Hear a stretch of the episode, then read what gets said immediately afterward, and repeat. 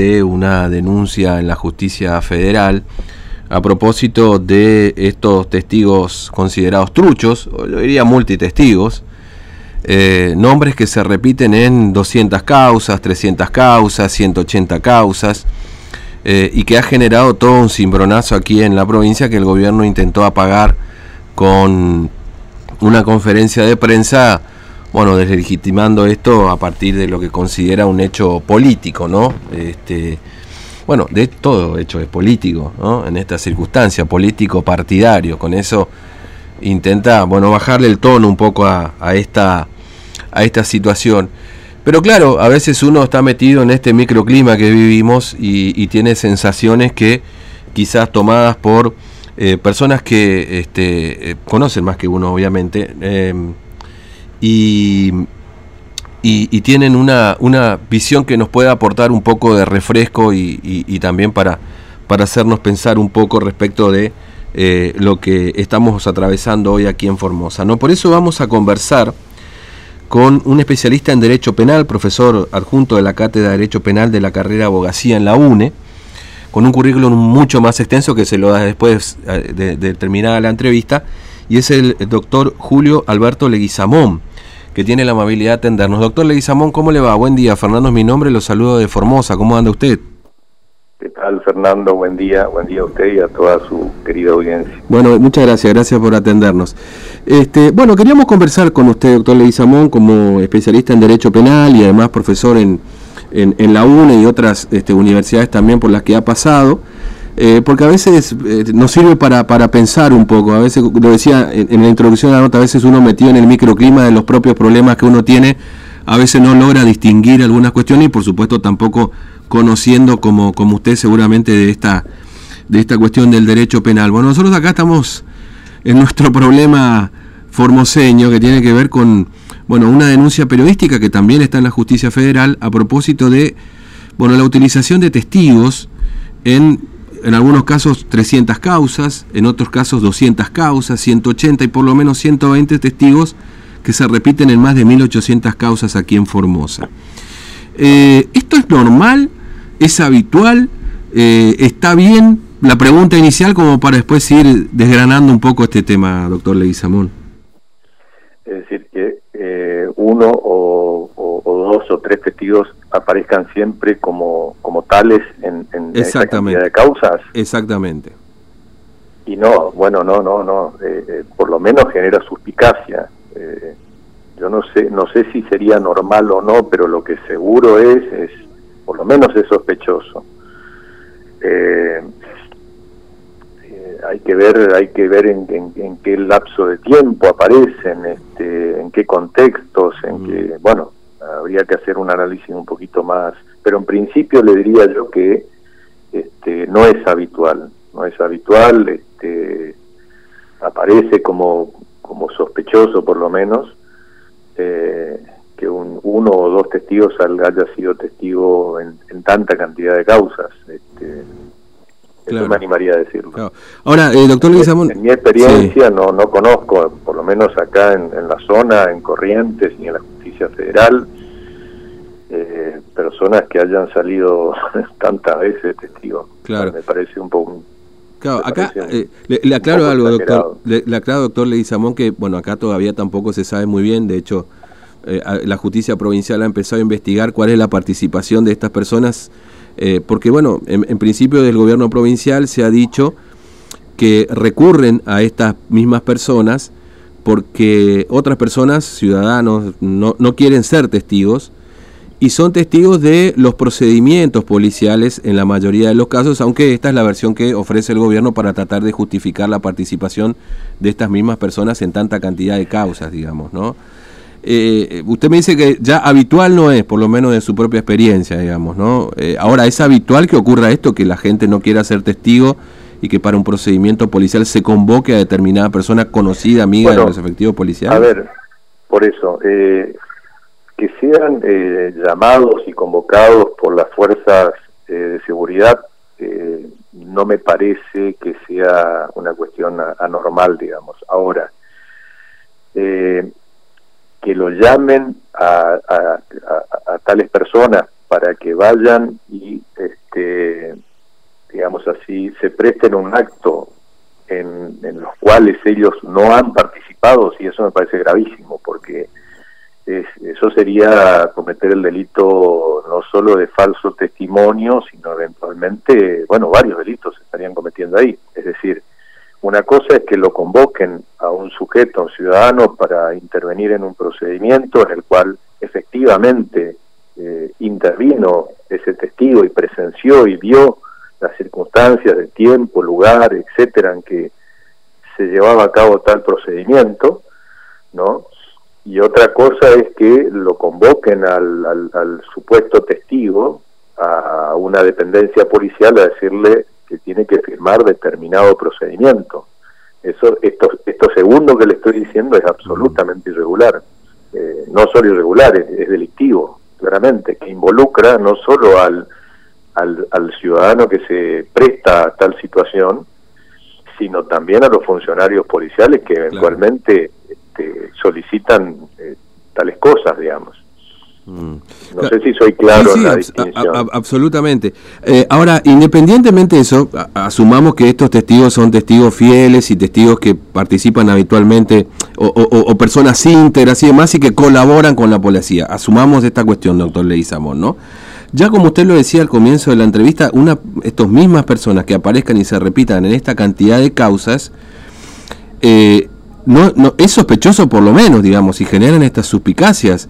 Eh, eh, la pregunta que yo me hago es, porque claro, acá se ha dicho que colaboran habitualmente con la policía, que se prestan a, bueno, los o allanamientos y que en esas circunstancias son testigos.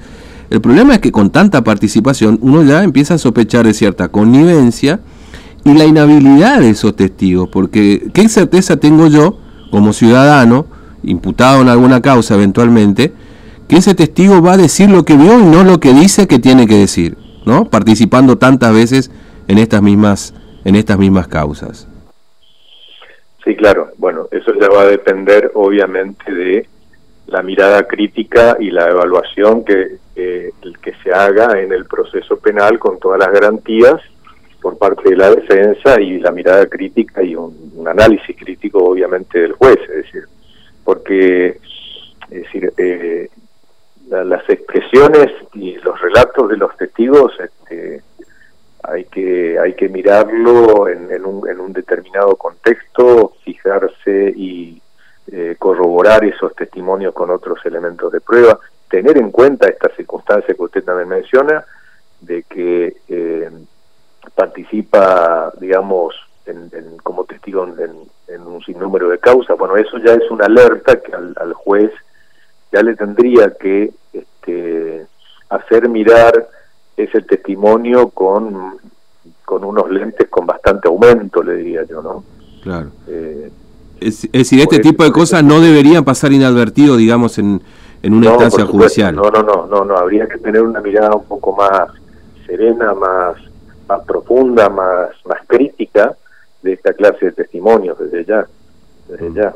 Mm. Eh, porque claramente uno no sabe, por lo menos en principio partimos del, de la base de que el juez no sabe, digamos, eh, si es que realmente hubo o no una real intervención del, del ciudadano que dice ser testigo de tal o cual procedimiento. Pero en cualquier caso, si se dan estas circunstancias de, ser una especie de testigo serial, por decirlo de alguna manera, ¿no? Eh, bueno, tendrían que, eh, digamos, tener una mirada más crítica de ese tipo de testimonios. Claro.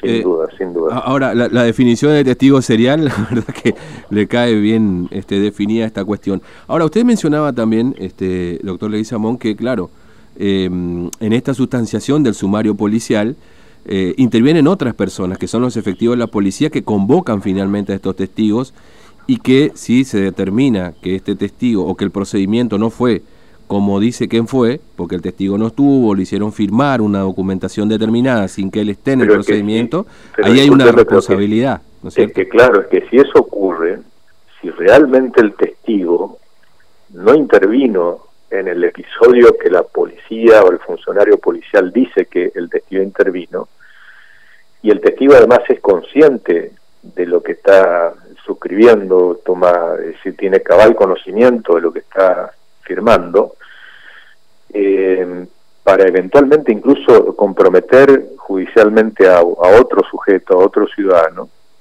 bueno, eh, allí se cometen varios delitos, es decir, se estaría cometiendo por parte de este supuesto testigo el delito de falso testimonio, que en caso, fíjese usted que en caso de ser, eh, digamos, ir en contra del acusado, o sea, de comprometer judicialmente al acusado, eh, falsamente, puede tener una, una, pena de 1 a 10 años de prisión, no es, mm. no es un delito menor.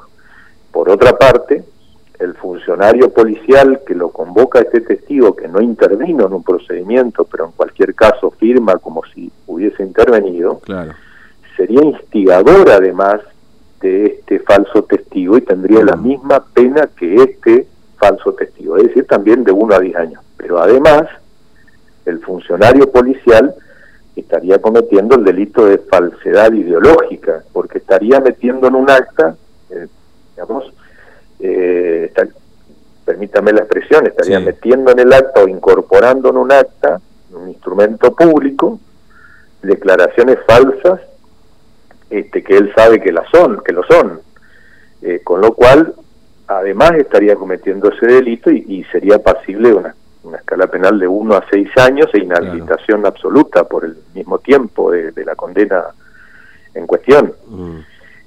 Es decir, no, no son, no son, no es una situación menor esta, no es un, un hecho menor, mejor dicho. Claro. Eh, eh, eh, entiendo que usted está noticiado de la situación que ocurre aquí, de lo que se ha denunciado. Hay una denuncia penal, de hecho, hay una denuncia, no, sé si penal, pero bueno, hay una denuncia presentada ante la justicia federal, no precisamente ante la justicia provincial, y la justicia provincial está investigando cada expediente en esta causa. Pero permítame leerle un, párrafo de uno de los testigos ah. y, y, usted me da, me da su opinión.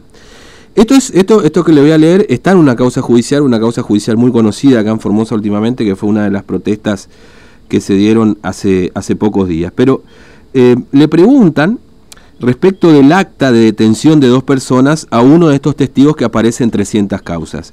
Y este, este hombre responde, como dije anteriormente, no estuve en, presente en ninguno de los procedimientos de notificación y detención la policía me avisa que vaya a firmar porque la gente que está en la calle no quiere salir de testigo.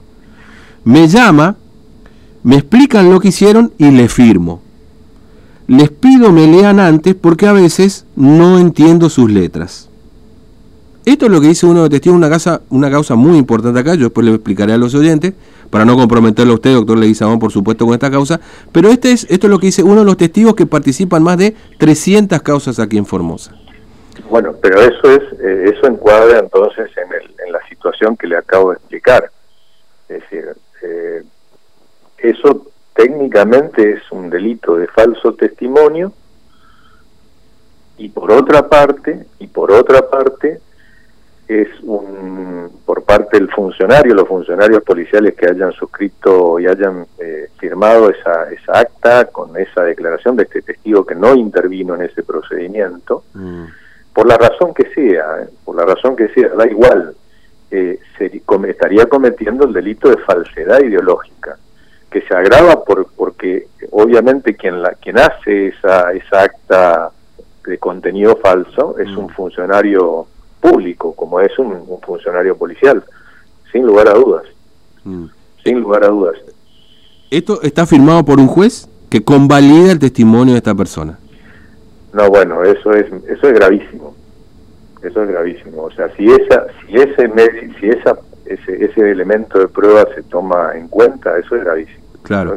Claro, acá eh, eh, yo planteo esto. más, yo le diría, más le diría, si eso ocurriera, el, el, juez o, la jueza que, que, hiciera eso estaría eventualmente cometiendo un delito que se llama prevaricato. Es decir, porque constándole hechos falsos, ¿no? Mm. Este, y no obstante invocar esa situación en una resolución, una eventual resolución, imaginemos un, digamos, una resolución que eh, eh, lo procese al sujeto o, a partir de la cual se pueda disponer una prisión, una detención, etcétera, sí. teniendo en cuenta esa situación falsa, que además le conste, obviamente, al, magistrado, que en este caso, si es así como usted me está contando, no tengo por qué dudar, porque me acaba de leer un acta, bueno, mm. podría llegar a, cometer un delito que se llama, que es el delito de prevaricato. Mm. Este, ahora, de, su experiencia en, distintas provincias, de su experiencia también, por supuesto, como, como profesor doctor Leguizamón, eh, ¿alguna vez vio una cosa así?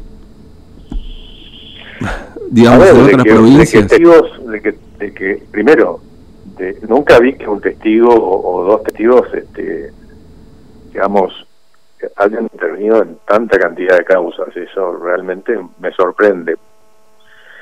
Eh, puede ocurrir de que uno o varios testigos, de hecho sí, en la experiencia profesional ha ocurrido, de, que, bueno, van y mienten. Mm. Eh, eh, dicen que estuvo tal día y resulta que ese día después se comprueba por migraciones o por tal o por el, digamos, acá por ejemplo, Corriente, Chaco Corriente, que cruzó el puente y no estuvo acá, estuvo en mm. resistencia, en fin, se, prueba de esa manera, y bueno, un falso testimonio. Eh, pero, pero no, no digamos de esa manera que usted me, me explica, me, me está comentando. Claro. No, no. Este, ahora, eh, eh, esto, a, ver, esto se lo digo como ciudadano, ¿no es cierto? Yo veo todo esto, ciudadano formoseño, de, un sistema policial, de sumarios, acá salieron de hecho a hablar los testigos, digamos, ¿no? Bueno, en fin, toda esta cuestión.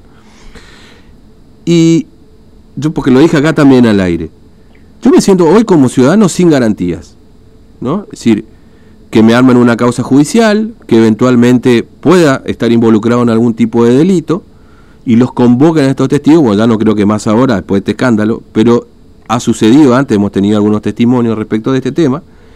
Yo como ciudadano si me siento sin garantías, ¿estoy exagerando, doctor Leguizamón? ¿O hay este, en el sistema judicial resortes como para evitar que eh, yo me sienta de esta manera en, eventualmente una causa judicial? Mire, eh, el, digamos, el, cobijo, digamos, de seguridad y de garantía que tiene todo ciudadano es naturalmente el Poder Judicial, ¿no? Pero en cualquier caso, si el Poder Judicial por alguna razón no me, de, la, de la provincia, de la que sea, digamos, no me da la seguridad eh, en el sentido de que eventualmente me puede llegar a condenar o me condenan por alguna circunstancia como esta, por ejemplo, bueno, eh, existe la posibilidad de llegar al máximo tribunal de la nación. Mm. Eh, y sobre todo si es que hay una sentencia condenatoria, en tanto y en cuanto se den algunas circunstancias que eh, si se construye una sentencia condenatoria con estos datos que usted me está dando, claro. bueno, evidentemente es, existe la, la, muy alta probabilidad de que, el más alto tribunal de la nación eh, tome cartas en el asunto, ¿no? Mm. Eh, sin dudas.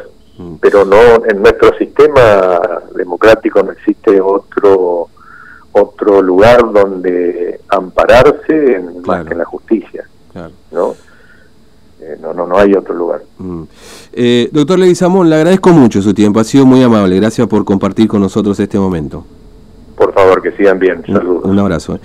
Bueno, el doctor Julio Alberto Leguizamón, especialista en Derecho Penal y profesor eh, adjunto de la Cátedra de Derecho Penal de la carrera Abogacía de la UNE. Bueno, este, su currículum es bastante extenso, este, eh, incluye